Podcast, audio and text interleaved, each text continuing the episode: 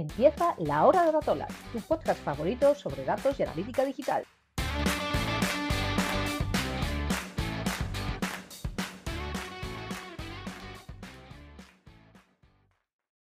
Hola a todos y a todas, bienvenidos a un nuevo episodio del podcast de Datola. Eh, hoy os vamos a hablar sobre cómo eh, ordenar, interpretar y explicar los datos con sentidiño, como decimos en, Galicia, con sentido común eh, em, y con sensatez. Tenemos para ello con nosotros a Bryce Calvo, como siempre. Hola Bryce, ¿cómo estás? Hola Eva, ¿qué tal? Yo por aquí, la verdad, encantado de estar por aquí un, día más. Genial, nosotros también de que, de que estés. Y tenemos hoy como invitado especial a, a Kiko Llaneras. Hola Kiko, ¿qué tal? ¿Cómo estás? Hola, ¿qué tal? Pues nada, muy, muy contento de charlar un ratito sobre este tema que creo que nos apasiona a todos por aquí. Sí, yo creo que sí, ¿eh? vamos a pasar un ratito, yo creo que estupendo, hablando de lo que más nos gusta, que son, que son los datos. Eh, me gustaría empezar pues, contigo, Kiko, preguntándote pues, un poco em, cómo has aterrizado en este mundo de los datos, eh, qué estás haciendo actualmente, cómo llegaste hasta aquí. Cuéntanos un poco tu trayectoria. Pues bueno, yo en, a día de hoy, en esencia, soy, soy periodista, soy periodista en el diario El, País, pero me dedico a hacer, eh, bueno, lo que llamamos periodismo de datos. Y bueno, un poco mi, mi viaje eh, para el tipo de cosas que sé, o para que tengáis un poco el, contexto del tipo de cosas que sé, es, bueno, yo durante 10 años hice vida académica, yo soy ingeniero de formación y era profe en la, en la universidad. Acabé mi carrera, hice tesis doctoral, me dedicaba a investigar y pues, a dar clases. ¿no? Que pasa es que allá por 2006 o así empecé a escribir en Internet. Escribir blogs, que era pues, la ola de aquel momento, ¿no? Siempre con esta mirada un poco cuantitativa eh, sobre temas del día a día. Había un espacio más o menos considerable, ¿no? Los medios tienen una tradición de letras gigantesca, la siguen teniendo, pero hace 15 años era aún mayor. Pues había poca gente haciendo eso, ¿no? Entonces, bueno, me fue cogiendo, ocupando más espacio esto de mirar el día a día con, con números y en 2015 pues hice un poco el, cambio de, carrera. En 2015 cogí una excedencia en la universidad, dejé la universidad y desde 2016 en el diario El País haciendo eso. Haciendo, bueno, ¿qué nos dicen los datos sobre lo que sea que sea el, tema actualidad? Sobre el tema que, que, toque, ¿no?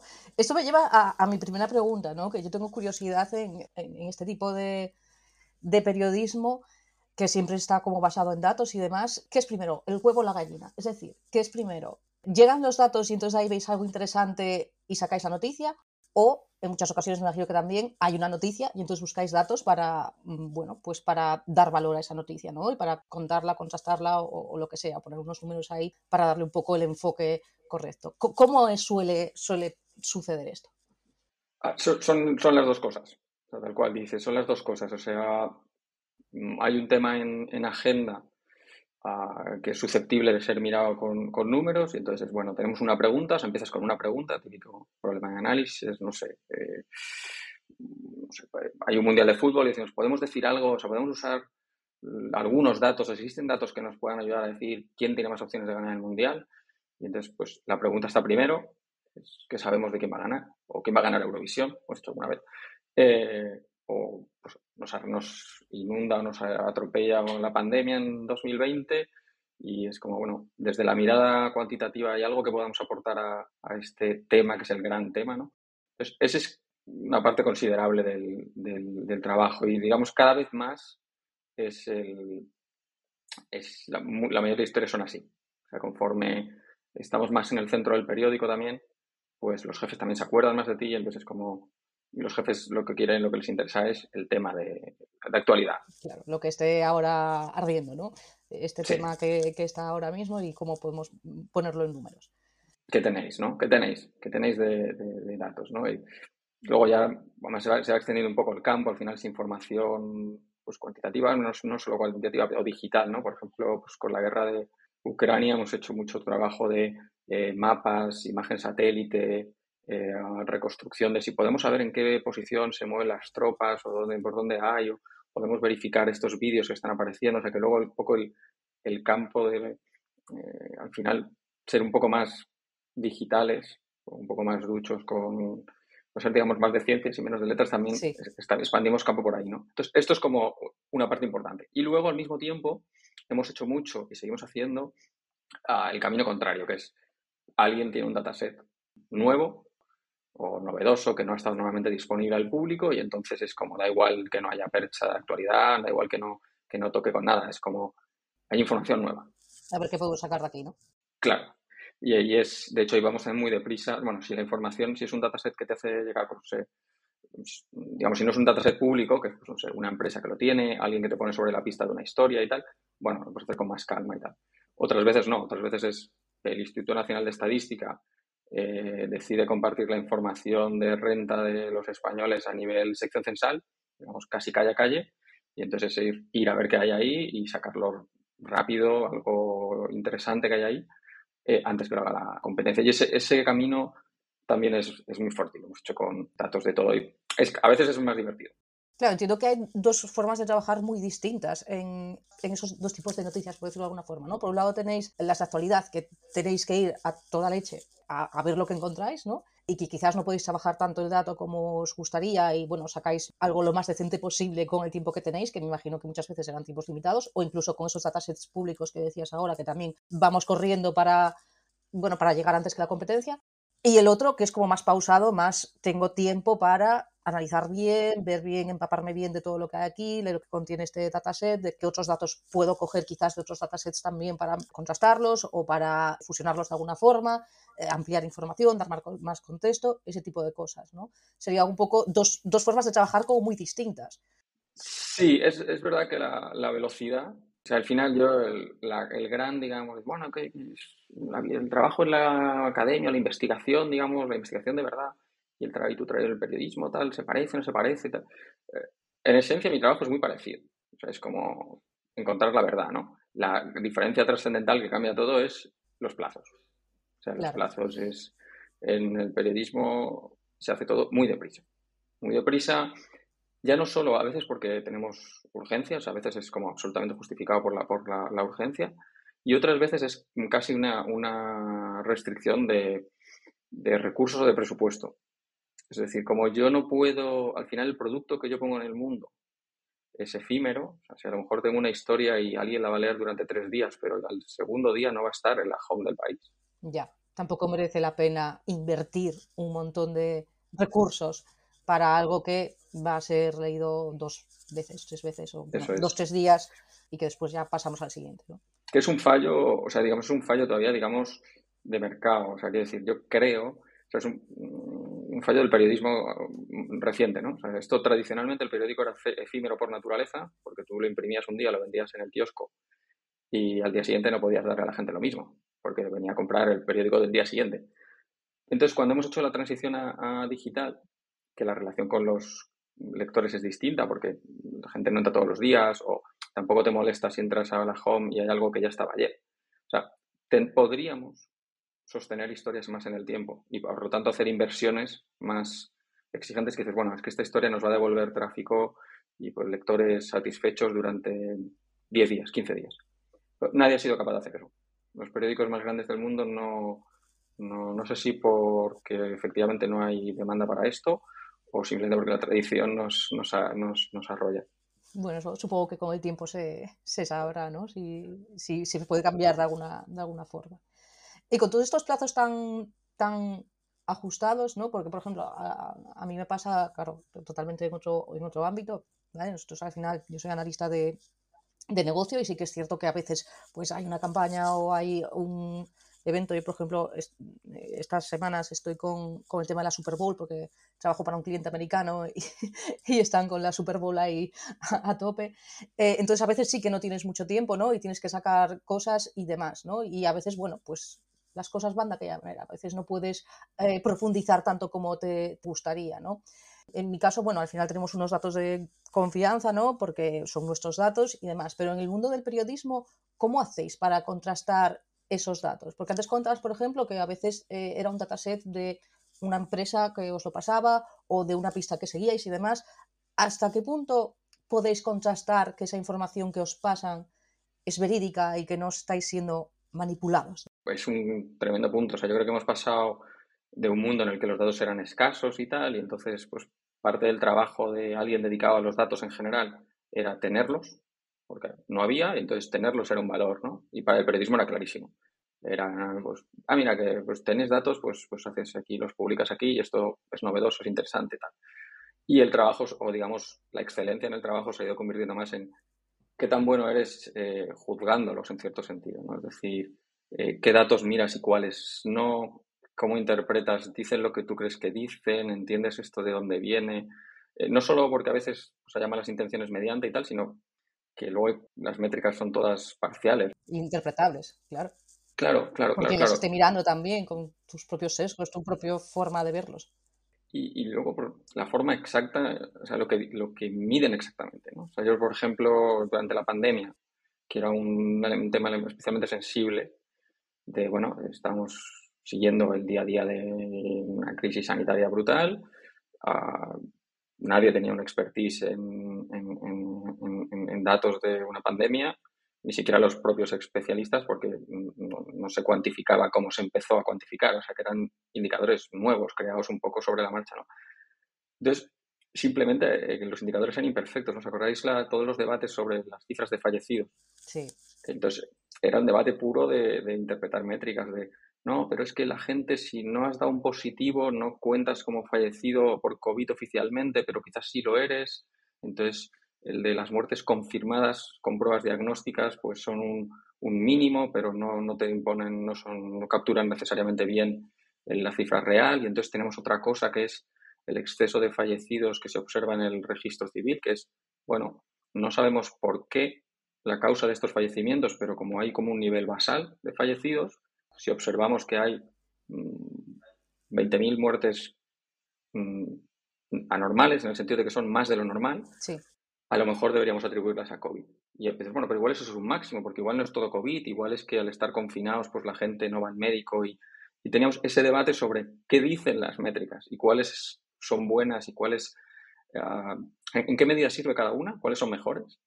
Y, entonces, eso era exactamente el tipo de problemas difíciles que tenemos. Entonces, hablas con gente, intentas entender de dónde salen esos indicadores y al final acabas teniendo que emitir un, un juicio crítico. En ese caso concreto, por ejemplo, nosotros teníamos una cifra oficial, la cifra de fallecidos oficial eran las muertes confirmadas, era, digamos, el mínimo, y en un momento dado nosotros nos movimos a incluso en la portada del periódico dar la cifra de exceso de fallecidos que exigía, digamos, una posición editorial, o sea, era una decisión nuestra que te desviaba de un informe oficial, pero, pensamos que reflejaba mejor la realidad de, de, lo que estaba pasando. Luego, un año después, sabemos que, era, que fue buena idea. Pero bueno, una decisión arriesgada también en su momento. Pues, claro, ese es el, el, el día. No, no la tomamos, digamos, pronto. Ya, ya, claro, claro. Me imagino que valoraríais muchas cosas, veríais, bueno, a que fue pasando el tiempo, un poco cómo, cómo iban yendo. Pero ese es, es, para mí un ejemplo eso, de, de, de donde yo veo ahora el, la excelencia. Y es, en casos sensibles, es más sensibles. Bueno, es que estés en el mundo de la acción, pues en las decisiones que tomas. Al final, yo estoy en el mundo del diagnóstico. No tomo decisiones yo acaso, informo decisiones de terceros, ¿no? Pero, digamos, en, en mi caso es más sencillo. Yo puedo contarte las dos, las dos historias. O puedo decir, bueno, por un lado esto, por otro lado esto otro. Me convence más lo segundo. Y cada uno que elija si el lado A o el lado B, ¿no? Correcto. De todas formas, Kiko, ¿cómo gestionas tú o cómo se gestiona a nivel equipo? Por un lado, la presión de sacar algo, muchas veces esta información sensible, el hinchamiento mediático, porque ahora mismo, por ejemplo, tú eres una persona, tienes un poder, digamos, mediático y supongo que sufrirás linchamiento mediático. ¿Cómo lo gestionáis? Porque al final, cada vez que publicas algún artículo que ya sabes que más o menos puede ser controvertido, ¿cómo gestionáis esto? ¿A nivel personal y a nivel eh, equipo o a nivel grupo? O sea, a nivel personal, con, con paciencia y, y, comprensión. O sea, al final yo, yo he vivido todas las fases. Yo, yo sé lo que implica escribir desde una cabecera. Bueno, yo escribía en blogs en un mundo en el que la gente te agradecía, no, gracias por compartir. Tal. Y luego pasé a, mmm, ¿qué querrán decir? ¿Por qué, qué, ¿Por qué están diciendo esto ahora justo hoy? O sea, yo lo entiendo, yo tengo la tranquilidad absoluta de que yo estoy aquí para estar muchos años. Entonces, yo, mi prioridad es acertar.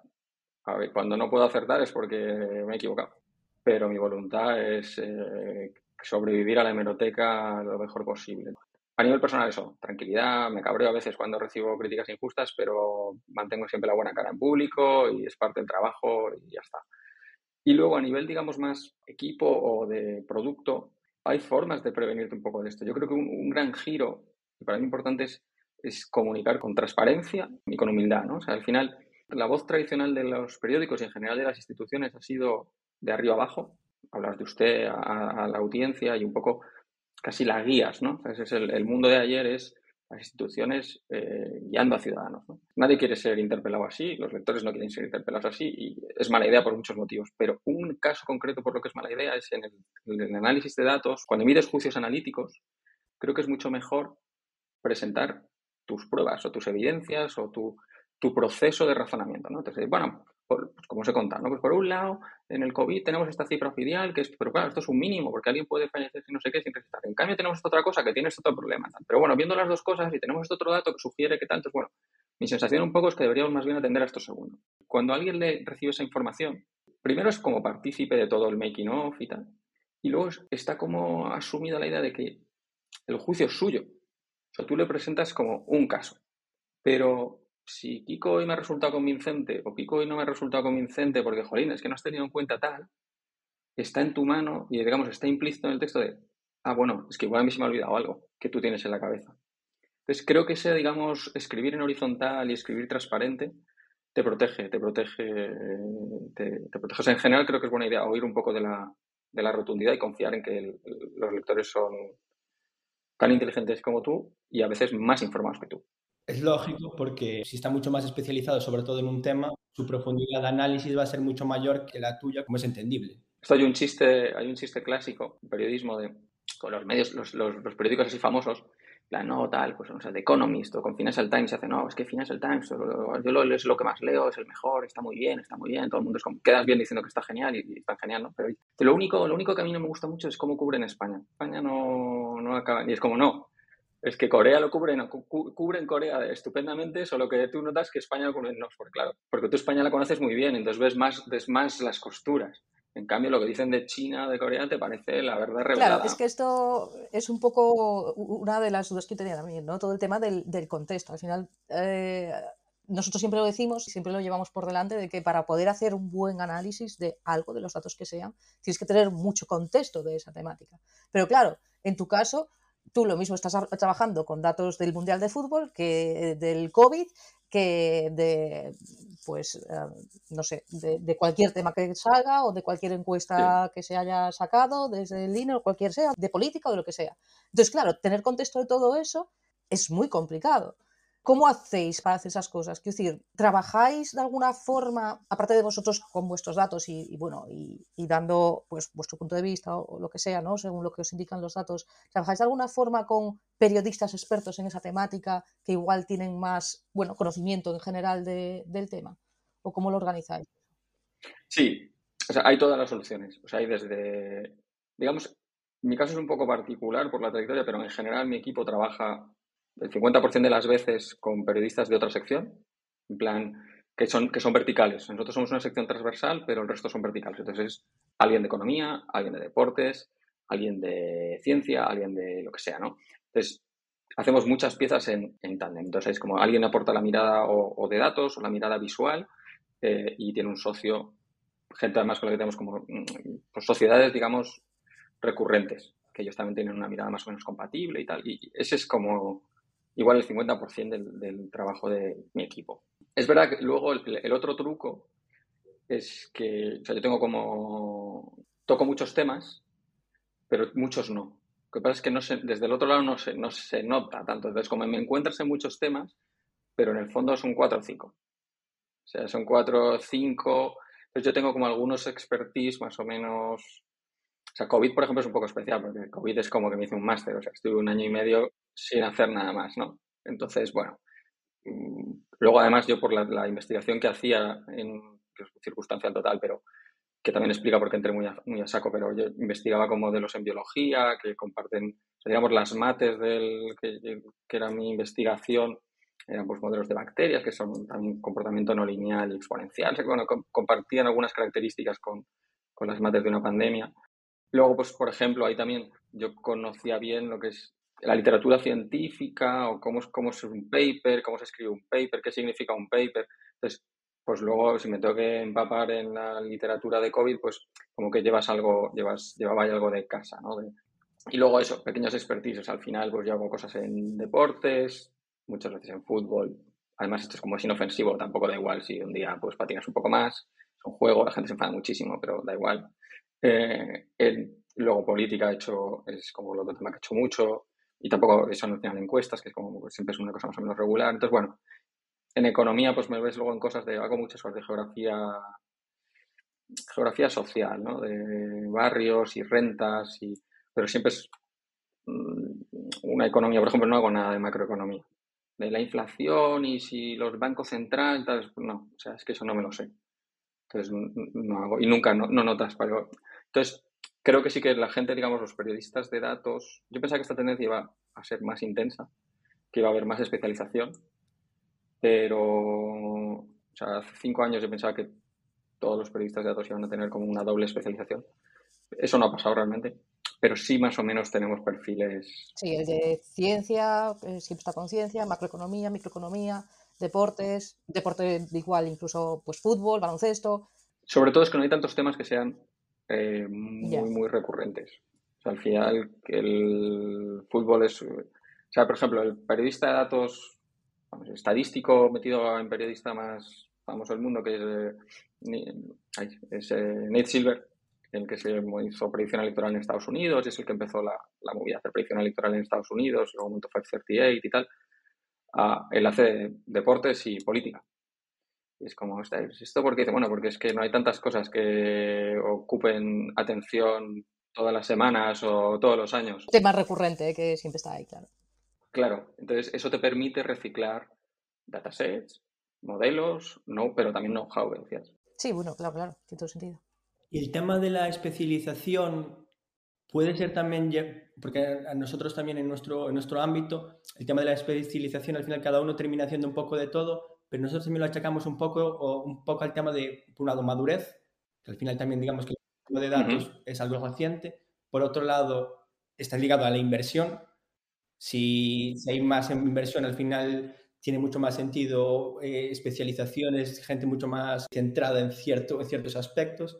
Y puede ser que en el periodismo pasa algo parecido. Sí, sí, sí, sí, tal cual. O sea, porque realmente, pues nosotros en el país que, bueno, tenemos un equipo relativamente grande en el mundo hispanohablante, pues tenemos más especialización y pues eso me permite pues, perfiles como el mío pero luego si te vas al, al extremo del periódico más grande del mundo, que es New York Times, que tiene mil y pico periodistas, ¿no? Pues cuatro veces nosotros o cinco, bueno, no, más bien seis veces nosotros. Pues tiene gente que hace, pues tiene meteorólogos, tiene un equipo de meteorología, es gente, y luego de un equipo de electoral. Y, la verdad que los periodistas de datos que hacen elecciones en el Times no, hacen nada. O sea, durante año y medio no sabes lo que están haciendo. Y luego lo ves cuando lo sacan un año y medio después. ¿no? O sea, que eso que les decía de las grandes inversiones pero básicamente eso solo está al alcance de New York Times. Washington Post, pero tampoco. realmente solo es, solo es New York Times. Ahí lo curioso de, de, ese tipo de investigaciones, de ese tipo de reportajes es, claro, echar un año y pico investigando, eh, invirtiendo de recursos, pues darle valor a eso eh, es complejo. ¿eh? Muy difícil. Sí, lo hacen con tiros muy elegidos. O sea, bueno, hacen, tienen un perfil a veces de investigaciones que es como tu gran retorno de marca, algo que, primero tienes una audiencia global, eso también es, tienes una dimensión distinta, por eso solo está al alcance de, básicamente de un periódico. Y luego hay una parte así de marca. Eso explica también, por ejemplo, el éxito de las redes de colaboración entre periodistas. Las grandes investigaciones, los Panama Papers y tal, eh, pues es una forma de atacar eso. ¿Cómo podemos hacer un esfuerzo de 50 eh, años persona en periodismo? Pues poniendo dos periodistas de 50 medios de distintos países que no son competencia entre sí, por lo tanto pueden, digamos, coaligarse. Ah, luego, además, haces masa crítica para disparar con una misma historia un mismo día en medio mundo. Exactamente va a atacar ese, ese problema. Y luego la otra cosa es cuando hacen estos tiros, tipo New York Times, a veces van a cosas muy concretas. Por ejemplo, la gente de electoral o de predicción electoral en New York Times los hace la noche electoral o una campaña electoral que son tres meses donde una pregunta concreta es qué probabilidades tiene cada candidato de ganar las elecciones. Va a ser la historia más leída del, hasta el ciclo siguiente. Entonces, bueno, ahí igual puedes justificar una de esas inversiones. Probablemente no hay nada, solo, unas elecciones es, es, el, hito más, más Me parece muy curioso que comentabas de esa forma de trabajar pues, entre los distintos medios de países para ir a por un, a por un único objetivo. La verdad es que no, no lo conocía y, y tiene todo el sentido del mundo en realidad porque al final no, no eres competencia, ¿no? porque cada uno está en su país, en su ámbito, puedes trabajar juntos para llegar a tener la noticia todos y todos a la vez. Conocía esa parte de, de periodismo, ¿no? de, de forma de, de, conseguir la noticia. Está súper bien. Sí, es, es, algo relativamente nuevo, diría. Las primeras experiencias son con, bueno, en realidad con filtraciones de datasets gigantes, información que alguien no quiere, que alguien no quiere que se conozca y que su, se considera que es un bien público que sea conocida, generalmente una filtración con toda la polémica que lleva detrás, ¿no? Están a las primeras muy ligadas a datos, ¿eh? correos electrónicos, cosas, asuntos globales, de evasión de impuestos. Escándalos a nivel mundial que, que, que, van a interesar a todo el mundo. Sí, y luego además es que a veces ni siquiera eh, incluso las personas que te interesan o los casos que te interesan en distinto país, pues son distintos, porque tú piensas en políticos españoles, y en Francia les interesan los suyos. Entonces, hay, esas, esas experiencias han sido muy, muy exitosas. Luego ha habido pues, investigaciones de otro tipo. Yo últimamente, este otoño, hicimos, como es pequeña, pero éramos, bueno, al final eran cinco o seis medios europeos, dieron una investigación sobre el último salto de la valla en Melilla, un grupo de inmigrantes que, que bueno, saltó la valla y hubo decenas de muertos. Y entonces, este era, era claramente un, un, un caso de, de recursos. Es un trabajo costoso reconstruir pues teníamos pues, una reconstrucción con imagen satélite, con un montón de vídeos y de, de, del momento, y había como geolocalizarlos, construir una, una, una parte del grupo hizo un, una reconstrucción en 3D de, de, la valla, del paso fronterizo, pues para entender exactamente qué había pasado. Y ahí era más bien, esto es una historia que importa, sabemos que no es algo muy leído, o sea, no es algo que despierte mucho interés, entonces, es difícil justificar, eh, cuesta, es una inversión que cuesta y que no vas a recuperar, digamos, solo en términos de marca y de, digamos, de misión de, de, del periódico. Entonces, una buena solución es, bueno, mmm, vamos a reunir, a, a, reunir cierta gente. Hay una ONG por medio, una empresa, digamos, que participa esto también de manera altruista, tal, y, y bueno. Sí, dividís un poco el, el, gasto para que salga a flote esa noticia en, en todos los países. Eso es. Y luego amplificas, amplificas también mensaje. Por ejemplo, las, normalmente ha habido en las investigaciones de este tipo eh, algún medio de tele y algún medio de prensa. O sea que incluso esa no competencia se lleva, aunque dentro del mismo país, pues a lo mejor hay eh, nosotros, o está el Confi, o está la Sexta, o está quien sea, ¿no? Incluso, porque eso también, como multiplicas un poco, multiplicas el, el alcance. Disparando muy deprisa, o sea, hacerlo como algo, porque los periódicos nos hemos quedado sin exclusivas, además, es que al final, tú, la ventana en la que tú puedes amortizar una información en exclusiva, antes eran 24 horas. En cinco minutos ya están en el periódico. Claro. sí. Más elegantemente o menos, dependiendo de quién sea. Eh, a veces muy poco elegantemente. Además, a veces con menos escrúpulos. ¿Sabes? Hay ese titular que dices, yo puedo decir hasta aquí, pero estás a un palmo de un titular mejor, pero no es exactamente fiel a la realidad, alguien lo va a publicar. Alguien va a coger tu misma información y va a hacer el titular, bueno, más deshonesto, pero más competitivo en el mercado de la ¿Cómo atención. convivís con eso? Porque, claro, es un problema que igual, bueno, al final te habitúas y convives y ya está. Sí, a ver, hay como dos ligas, ¿no? O sea, por un lado hay como prácticas muy, muy reprobables. En el mundo, digamos, cuando nuestro modelo de negocio o, o ha sido la primera fase del periodismo en Internet, ha sido la publicidad, eso era un tremendo hándicap porque al final mmm, son páginas vistas y son iguales para una programática. Eh, es lo mismo un anuncio en el país que donde sea. Tradicionalmente nuestra publicidad era más cara porque el lector que, que leía el país pues tenía un cierto perfil y era una forma de atacar ese perfil el anunciarte aquí y no en otro sitio. Tú quieres, le puedes poner anuncios a gente de renta alta que vive en Madrid con estudios, aunque esté en Instagram o en Pornhub, ¿sabes? Es decir, que tú puedes alcanzar a la gente donde tú quieras. Ahí hubo un, un gran terremoto, ¿no? Es verdad que en los últimos años, conforme hemos pasado modelos de pago y de suscripción, el, pues el, periódico tiene su meta es tener lectores fieles que pagan por el periódico. Entonces eso tiene una serie, pues es un reto, pero en ese sentido estás más protegido, porque al final tu valor es darle a esta gente eh, no solo captar su atención, porque obviamente si no usas pues Netflix, HBO o lo que sea, te vas a dar de baja, pero no cualquiera. Sí, gente que realmente está interesada en vuestros contenidos y que paga por ello. Eso es, que le ayudes y que a lo mejor pues está o, otro lo ha imitado y lo está usando en otro sitio, pero a lo mejor la usabilidad ya es peor y a él le llega por una newsletter que ofrecemos nosotros. estamos más en el mundo del producto, de la usabilidad, de prestar un servicio, de ser útil y no en la lucha salvaje esa por la página vista. A mí me lee menos gente, pero yo la verdad que estoy bastante feliz con el nuevo modelo. O sea, te lee menos gente, pero es gente que a la que sabes llegar mejor, porque es gente que también simpatiza contigo de alguna forma, que, que busca el país de alguna forma, ¿no? Sí, los, lectores recurrentes son, lo hablamos antes, ¿no? son más comprensivos, en el sentido tienen más información. al final tú, si caes a un sitio que nunca has leído, caes con todo tu escepticismo activo, ¿no? Dios mío, ¿esto qué será? ¿Quién dirá esto? Tal. En cambio, si lees algo que lees habitualmente, pues si no estás de acuerdo pensarás que has equivocado. Em, me gustaría volver a un tema que comentabas antes, que era que tú intentabas en tus artículos explicar bueno, todas las opciones que tú veías, ¿no? Y todas las posibilidades que tú veías con los datos, pues este dato me indica esto, pero por otro lado lo podemos ver de esta otra forma y demás, para que después, bueno, y aunque al final des tu recomendación, eh, para que después el lector se haga su propia opinión y, sea él el que elija, ¿no? Tú, le dices cuál crees tú que es la correcta, pero que, el lector pueda decir, bueno, pues yo pienso igual que Kiko o no, igual no estoy de acuerdo porque no ha tenido en cuenta estas, otras cosas.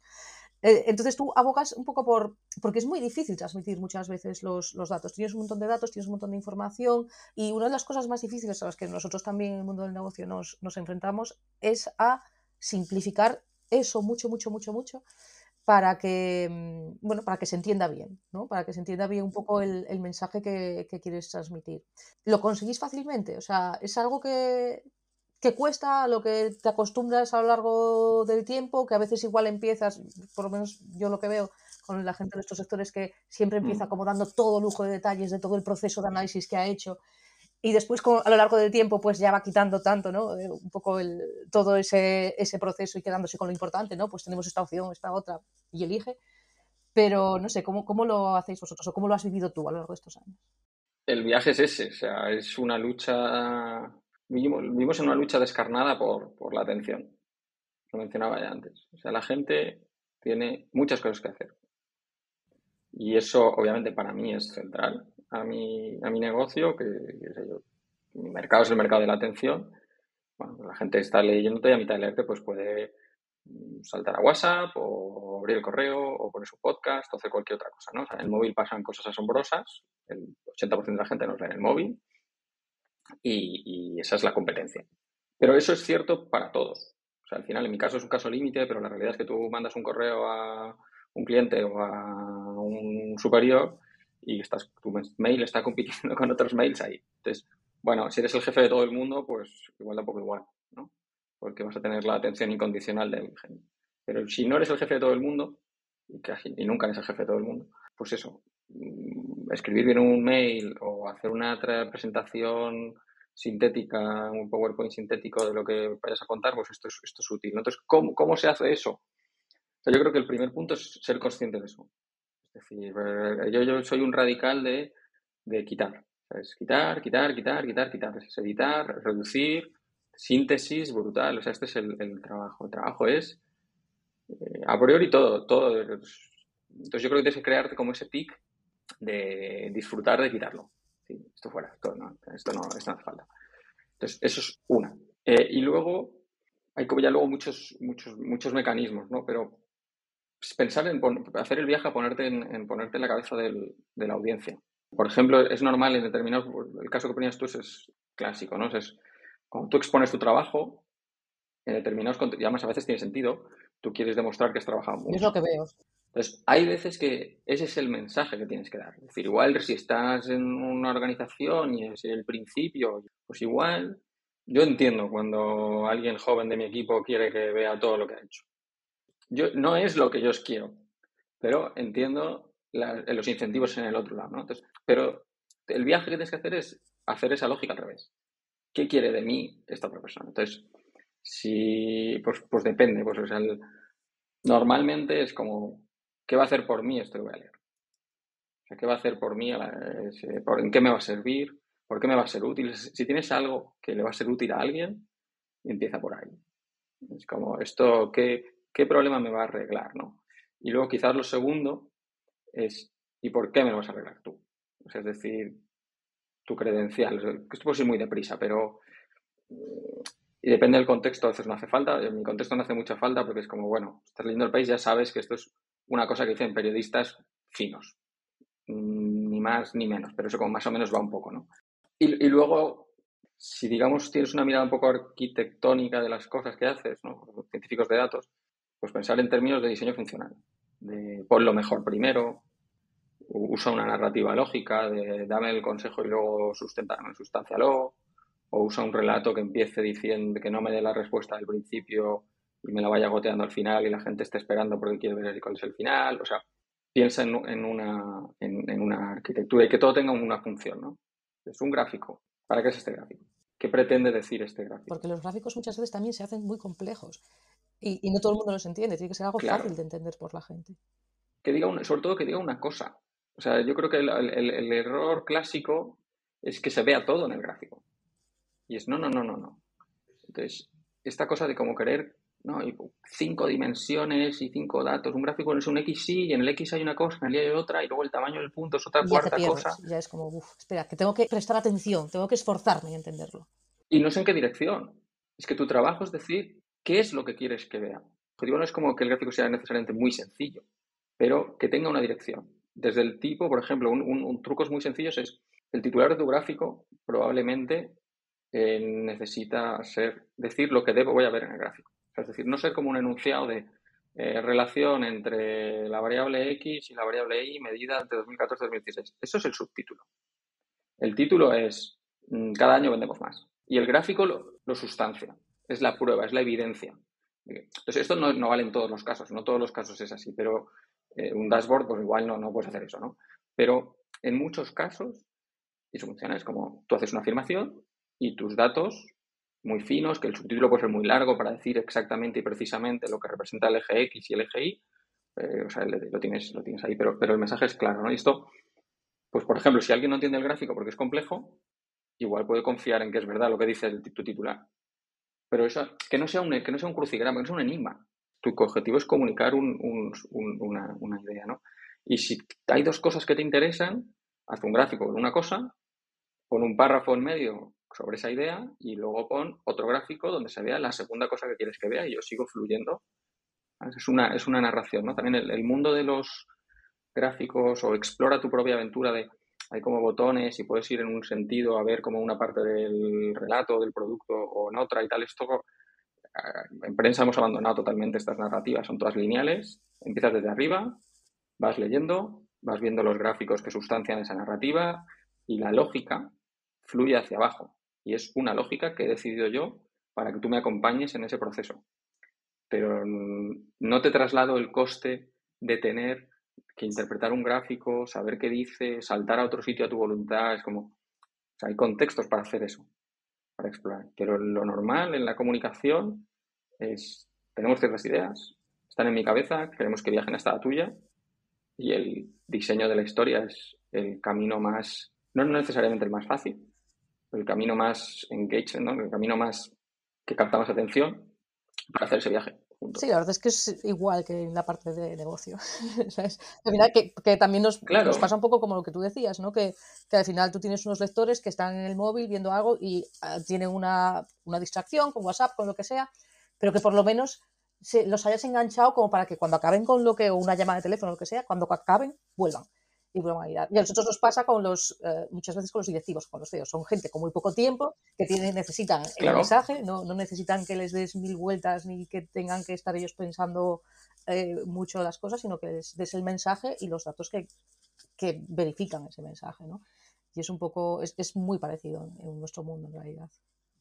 Que luego yo creo que con el, a veces un poco la, la tendencia o el pasarte por exceso es como esta simplificación absoluta o, no sustanciar tus, tus, mensajes y tal. O sea que hay un, obviamente hay un equilibrio, ¿no? Pero yo creo que hay fórmulas para, hacer el, equilibrio. O sea, yo no. o sea, digamos, en el periodismo más bien la, tentación es simplificar de más. Y yo creo que hay audiencia para, no simplificar. Son, digamos que son cosas distintas. O sea, a mí me interesa comunicar la complejidad de la forma más sencilla posible. ¿eh? Pero no escatimar, claro. Pero, por ejemplo, ponías el ejemplo, ¿no? Dices, tú le un, un, tus mensajes, a lo mejor pues empiezas con eso, ¿no? Pero a lo mejor, o sea, el documento puede crecer hacia abajo Entonces, bueno, pues a lo mejor, no sé, nosotros tenemos los modelos de predicción electoral y empiezan con, bueno, es un caso un poco particular, lo solemos empezar por lo más fácil y luego hacemos como los resultados más fáciles, que es pues una media de encuestas, y es como mirando siete encuestas, esta es la media. Y luego hemos hecho un modelo de predicción que convierte en escaños, es un poco más complicado, lo bajamos un poquito, aunque es más, más interesante, pero es más complejo. Pero escatimamos como bastante metodología. O sea, yo como lo he hecho, que a mí me encanta, no, no, no lo cuento ahí. O sea, hay señales de, hemos hecho 10.000 simulaciones, hay un modelo, lo llevamos haciendo desde 2016, consulta bajo la metodología, lo hice muy pronto. Y luego hay al final una metodología que es más larga que todo el documento, que está presentada para que no sientas que la tienes que leer, pero todo el mundo ve que está ahí y ciertas personas, que es gente que te importa, lo pueden leer. Cierta gente que esté súper interesada en ver todo eso, tiene ahí la opción. Eso es. O sea, digamos, yo creo que el, principal consejo es como no quitarte el gorro ese de pensar eh, fuerte que a veces uses en tu trabajo y luego cuando te puedes comunicar es como, bueno, esto pues lo ponemos fácil y esto es como tal, se escribe así, esto que lo hagan en comunicación y tal, no, es parte esencial al, trabajo de, mucha gente, vamos a decir. Pues ah, no sé, Bryce, si tienes alguna otra pregunta para Kiko o si tú, Kiko, quieres comentar algo más. Yo aquí a añadir que, lo, complicado de todo esto es de algo tan complejo, hacerlo simple y llegar a tu audiencia, a tu jefe, es complicado. Es una tarea que, que sobre todo para nuestra audiencia que nos está leyendo, que parece sencillo, pero al final hay un trabajo por detrás muy grande, de mucha prueba y error hasta encontrar, digamos, el, el, mecanismo que más funciona. Y muchas veces, por ejemplo, me imagino que en periodismo pasa de cómo medimos que, que, esa, que esa, gente, que, que, lo que estamos entregando está bien o está mal, porque nuestro grupo de trabajo, claro, lo entendemos, es precioso, es súper intuitivo, pero cuando lo, si lo enseñamos a, a nuestras madres, pues igual ahí es donde es un buen ejemplo de, para poder testear si realmente lo que queremos transmitir llega a la audiencia a la que queremos llegar. Y es costoso, es costoso de, porque muchas veces caemos en nuestras propias trampas. Sí, decías dos cosas que, que resuenan mucho. Es ensayo-error. O sea, yo creo que en, en visualización esto es súper importante. O sea, al final esto de la mayoría de los gráficos que hacemos en el periódico solo los vemos internamente. Algunos son para encontrar ideas o para, son parte de la, labor de análisis. Y otros es que, hostia, no pero no funciona. Hasta que no lo pones al lado del otro y dices, no, aquí sí, no. Y, el proceso no, es, no es necesariamente eh, unidireccional de este es el mensaje que quiero transmitir y este es el gráfico. A veces es como más circular, ¿no? Es como, al final viendo, no, no, es que lo que yo quiero decir es esto que se ve aquí, no esto otro, tal. Es que esto es lo que tenemos que decir. Esto tiene que ir arriba. Requiere esa, esa paciencia. Y luego, es verdad que lo de ensayar es un reto. O sea, lo de testar es, es, un, es, un, es un reto. O sea, nosotros tenemos, sí tengo la ventaja de eh, disparamos muchas veces. Entonces, digamos, la experiencia no es una cosa perfecta de tomar decisiones en base a experiencia, pero por lo menos la práctica repetida es una variedad interesante de experiencia. Y luego, menos, si tenemos métricas de cierto éxito. al final, si tienes métricas de qué cosas te funcionan, qué, se lee, qué no se lee, tal, así que, bueno, tenemos cierta, cierto Pero luego a mí me encantaría poder ensayar más. Entonces, si tenemos, lo único test así que tenemos muy, muy implicados son los test de titulares. ¿Tenéis test de titulares y no habéis probado hacer test de gráficos directamente? No, porque es verdad que la, la, con imágenes la herramienta, la herramienta, de hecho cambiamos hace poco de herramienta y la de ahora permite probar eh, imágenes o fotos, que nos valdría también para las imágenes de los gráficos, digamos, de portada. Ah, con titulares sí que lo, hay mucha, mucha experiencia y esto lo, vamos, yo lo uso prácticamente siempre. O sea, es imbatible, es de esos problemas que son complejos. Alguna vez hemos hecho el ejercicio de, con todos los resultados de cientos de test, vamos a hacer el análisis de los datos de los test para decir, hay algunos patrones de los titulares largos o con preguntas, esto funciona mejor, y es todo patrones miserables, o sea, es como, o digo, bueno, largos es mejor, ¿no? Y es como, un 2%, es como, es poco. En cambio, el test rutinariamente te mejora un titular en un 20 o 30%, que es brutal. O el test que hacemos nosotros es, la gente entra al periódico, se le ofrece el, menú de noticias y en la misma posición, pues obviamente en la misma posición, en el mismo momento, con dos grupos de control y tal, pues eh, mides qué titular se clica, cuánto se clica un titular y cuánto otro, ¿no? es brutal que a mí me, me, me, alucina que la atención sea tan volátil, ¿no? Es como, has decidido que vas a leer el periódico. O sea, no, esto no es como que uno coja tráfico en redes y otro no, no, no, no es gente que ha decidido entrar. está en el país, es la misma hora, la misma persona, personas equivalentes. va en la misma posición, tiene el mismo nombre el autor y cambiamos alguna letra, alguna palabra del titular y te da un 30% más de, de. A veces, si es un mal titular, te da un 200%. Pero entre titulares que a mí me resultan indistinguibles, aunque los pongo todos los días, hay orden, palabras, acabar con un término, poner al principio, tal, queda un 30%.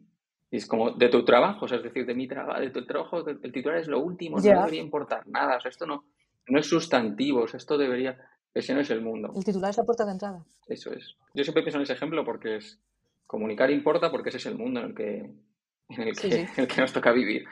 Y una pregunta, ¿cómo convivís con el tema de, claro, que al final hay una parte del periódico, no sé si, yo creo que no toda, con escribir un poco para la máquina, para gustar al algoritmo? Mm. ¿Cómo convivís con esa parte? Sobre todo, porque por ejemplo, tu estilo de anterior, sobre todo, era mucho, un estilo mucho más menos amigable por un algoritmo que igual mm. lo que ahora se, se, tiene que buscar en un periódico. ¿Cómo, ¿Cómo, es esa...? Por un lado, os decía del modelo suscriptores, como relaja estas, estos incentivos. Y luego, es que ha habido como dos... bueno, primero El País es un periódico pulcro, entonces es verdad que por tradición y por lógicas de negocio eh, no, está, no estamos en el, digamos, los excesos, digamos, yo disfruto de no tener que hacer excesos, pues no van con, la, con, lo, con lo que es el periódico, entonces esto está muy bien. Y luego es verdad que también al mismo tiempo es cierto que el escribir un poco para la máquina en cierto grado o en determinados grados fue, fue, útil.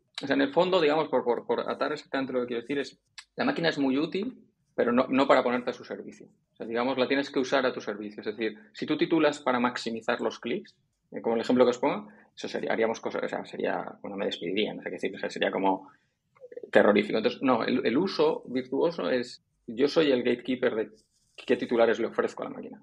Y entonces todos son fieles al contenido de la noticia, todo lo que he escrito yo. Por eso no es fácil, por ejemplo, hacer test A-B con piezas de otra gente, porque tienes que leer y tienes que entender igual. Entonces, yo pongo los test, hago el test de mis titulares, ¿no? Entonces, todos son como nobles, elegantes, honrados, nosotros son compatibles con lo que yo quiero hacer. Ya, a veces son indistinguibles, pero en eso, digamos, cosas que me parecen intercambiables o que todos me parecen, si no igual de elegantes, suficientemente elegantes, es donde la máquina te, te, te, te ayuda. Si te pones a su servicio así plenamente, eh, no funciona por lo que hablamos, de que las métricas además tampoco capturan todo. Por ejemplo, la máquina de qué historias se clican eh, no mide la frustración del que clica y sale... Eh, sale, digamos, diciendo esto no es lo que me habíais prometido, ¿no?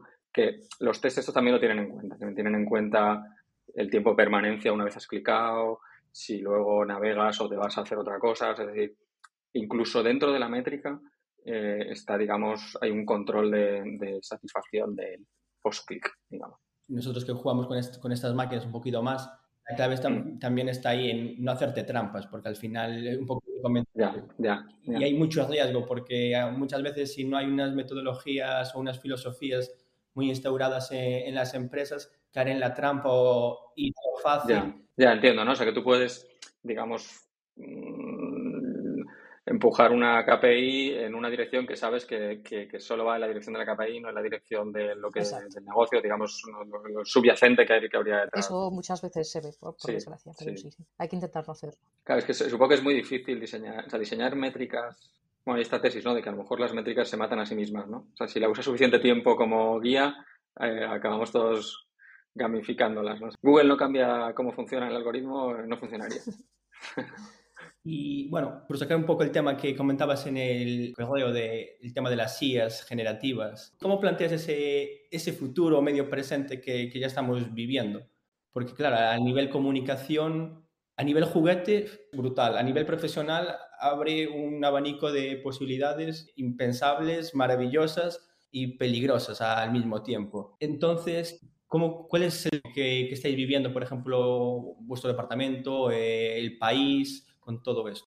Bueno, o sea, el primero que me muevo con esto es el, interés genuino de algo potente, fascinante en marcha. Y yo creo más que de estas cosas que cuanto más, si lo entiendes un poquito más, y yo no es que lo entienda con toda su miga, ¿no? Pero digamos, cuanto más lo entiendas, más alucinas. Que con las tecnologías a veces es al revés, ¿no? Desde fuera parece magia, pero para que lo entienden, no. Pero esta a mí me hace gracia que es como, es más bien al revés. O sea, la gente que los conoce es, ¿cómo puede ser que si es tan sencillo, si en el fondo solo es un modelo que ha aprendido a predecir la probabilidad de la siguiente palabra en una secuencia de tantas palabras y tal, que sepa lo que es un perrito caliente? O sea, ¿cómo es esto? O sea, ese es como mi motor. O sea, mi motor al interés es el primero, es como ese, ese interés. Y luego creo que, es muy difícil saber qué cosas nos van a cambiar el día a día, ¿no? Pero, pero creo que hay una, hay una posibilidad considerable de que esto cambie cosas alrededor de mucha gente, ¿no? Entonces, en comunicación o en periodismo es verdad que esta primera generación, como alucinan y no tienen un gran respeto por la verdad, eh, pues no nos han, no amenazan directamente, pero amenazar, amenazarán enseguida. O sea, yo creo que hay mil usos. O sea, yo ya, la, no sé, la columna de la semana pasada escribí un artículo con una tesis, una historia de una idea de, bueno, hay, hay veces que algo que nos parece que es un retroceso que nos parece una señal de decadencia, en realidad esconde progreso. O sea, como mi tesis. Tenía el ejemplo de, no, pues la gente joven que llega a las empresas y la gente se queja de que igual preguntan por el horario nada más llegar. Esto que algunos ven una señal de paso atrás, esto, esto qué es, qué motivación es esta, qué falta de ambición, tal, Esto es una señal de progreso, de que la gente quiere tener concilia y esto es bueno. esa era como mi idea. Por eso no me sostenía la columna. Entonces, que tenía como, iba buscando más ejemplos para decir, esto no solo pasa con este tema, sino que es un patrón. Hay cosas que de primera nos parecen eh, mal y en realidad, si lo miras bien, son positivas. Entonces, simplemente le tiré los ejemplos que tenía a ChatGPT y le pedí, oye, ¿se te ocurren más cosas así? Y pues me, me hizo el brainstorming, me iba lanzando ejemplos, unos me convencieron, otros no, los tres que me convencieron más los cogí, les hice un párrafo cada uno y se quedaron en la pieza. Y la pieza era mejor por tener esos ejemplos y desde luego me hubiese costado más tiempo pensar en ellos, ¿no? Al final es una herramienta más, ¿no? Que podemos utilizar e intentar beneficiarnos de ella. Tal cual. Pues así con los ejemplos que, que, estás Tal cual. por ejemplo. Me parece un complemento brutal. Aquí la, la clave es que, que, las fuerzas del bien eh, sean más grandes siempre que las fuerzas del mal. Y después el tema de que muchas veces creemos que como la máquina ya lo sabe hacer, que no hace falta aprender ciertas bases. Claro, ese es el peligro. Correcto tú, Kiko, como ya también como profesor, que también todas estas tecnologías están atizando bastante al sector, bueno, a la educación. ¿Qué recomendación o qué le dirías a la gente o al sistema, digamos, educativo, así en general? Yo creo que tienes que integrarlas, o sea, tienes que integrar todo esto. Igual el, punto un poco a decidir es cuándo. O sea, es como, es como todo, ¿no? O sea, al final la calculadora, ¿os acordáis? Es, la calculadora no la puedes usar hasta que determinada edad. Entonces, no, pues este año ya tenemos que usar calculadora.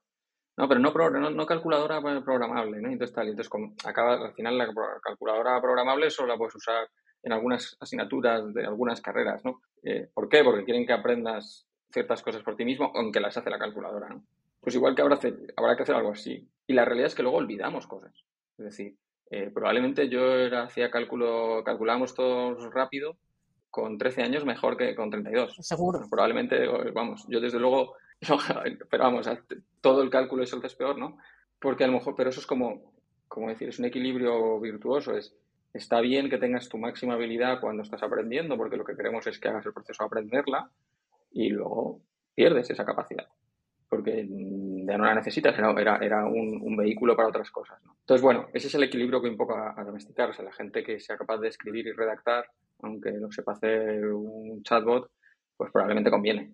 Luego, renunciar a usarlo para todo, pues, pues probablemente no, no tiene sentido porque luego además va a haber usos virtuosos. O sea, hay gente haciendo ya ejemplos de cómo además se equivocan bastante, pues decir, no, que ChatGPT explique algo que hemos hablado en clase y entonces el juego es decidir, por, decir si lo ha dicho bien o mal. Entonces, jugarlos a tus alumnos a ser corrector de ChatGPT. No, porque ha dicho tal. pues, pues está guay. Me gusta mucho el ejemplo que ponías de la calculadora. Al final es, va a ser una herramienta más que vamos a tener ahí, que vamos a poder utilizar y que hay que saber las bases, pero que, bueno, que hay que integrarlo de alguna forma para meterlo dentro de, las generaciones del futuro y, de nosotros mismos, ¿no? Que tendremos que aprender a lidiar con ellas. Claro, claro, claro. Y si tienes, luego hay otro consejo, que si tienes 19, mm, 25 años, eh, que esto va de olas. Entonces, eh, a todos nos te colocas profesionalmente con una. Entonces, pues si eres joven, pues a lo mejor coger esta ola no, no es una mala apuesta, ¿no? Porque al final pues los que estamos en según qué posiciones, pues tenés un poco más difícil empaparte de estas cosas, ya no tienes tanto tiempo, tienes que proteger, tienes una forma de hacer las cosas. Entonces, mm, yo ya la veo. O sea, yo si estuviese, me dedicase a pues, diseñador gráfico, pues estaría todo el día con las IAS, con las IAS estas, a ver qué posibilidades tienen y cuáles no. para hacerme un hueco en el mercado laboral donde hay gente especialista Claro, sí, las sí. herramientas de ayer. Y mirar hacia adelante, hacia el futuro. No es fácil, ¿eh? porque muchas veces, sobre todo porque Mm. el uso a, a día de hoy bajaron a un nivel eh, tan personal que son muy fáciles de usar. Entonces la gente piensa que, que con meterle... La clave es ir más allá, la clave es especializarte, entenderlas a un nivel superior de lo que lo puede entender una persona que lo usa de forma esporádica o usarlo en campos muy concretos, porque ahí es donde, donde la imaginación, la creatividad va a poder explotar. Por un campo muy concreto, por un problema que tenías tú en tu día a día, lo, lo empiezas a aplicar, igual eso al final te das cuenta de que igual hiciste una aplicación que les iba a un mogollón de gente o que te devolviste un artista con una temática que nunca antes nadie eh, fue capaz de explorar. Y sí, sí que, sí que hay expertise útiles. O sea, hicimos con, con Journey un, una portada para el periódico hace dos o tres semanas, ya yo escribía la historia y tal, y al final encargamos a un ilustrador hacer la, la, la portada con Mid Journey y tal, no sé. Y yo de ver su proceso, pues claro, luego es evidente que, que, que, que los expertise van a tener ventajas. O sea, por ejemplo, le pedía a Midjourney las herramientas, digamos, de Photoshop, los pinceles de Photoshop que tienen un nombre que no, no, conozco, con los que quería que lo hiciese. Y obviamente la máquina lo entiende. Entonces, que también que, que hay más know-how ahí que puedes importar. Ahí dices, no, le dices lo que tal. Sí, yo le digo lo que yo quiero y lo hace. Pero no, él le decía, pues con tal paleta y usa tal pincel. Usa un pincel del tipo no sé qué. Le metes esos matices con lo que ya sabes, más lo que te aporta eh, la inteligencia artificial, pues vas a un nivel superior, ¿no? Probablemente. Sí, ahí es donde veo yo. O sea, que no es empezar de cero. Bueno, pues yo creo que podemos ir dejándolo aquí. Muchísimas gracias, Kiko, por todo lo que nos has contado. La verdad es que ha sido súper interesante eh, ver un poco el mundo del, del, periodismo, ¿no? Basado, basado en datos. Eh, estamos encantados de haberte tenido aquí. Ha sido un placer. Muchas gracias, Vais, también por, por, acompañarnos como siempre. Y gracias a todos y a todas los que nos estáis escuchando. Un, un mes más. Grabaremos muy pronto algún próximo episodio, todavía no sabremos el tema. Ya sabéis, si tenéis cualquier idea, hacednoslo llegar, estaremos encantados de, de, debatirlo, de teneros aquí, pues igual que ha venido Kiko, pues cualquiera que esté interesado en venir, adelante, contactadnos y, y ya está. Pues muchas gracias a todos y, y lo dejamos aquí. Hasta pronto. Adiós, gracias.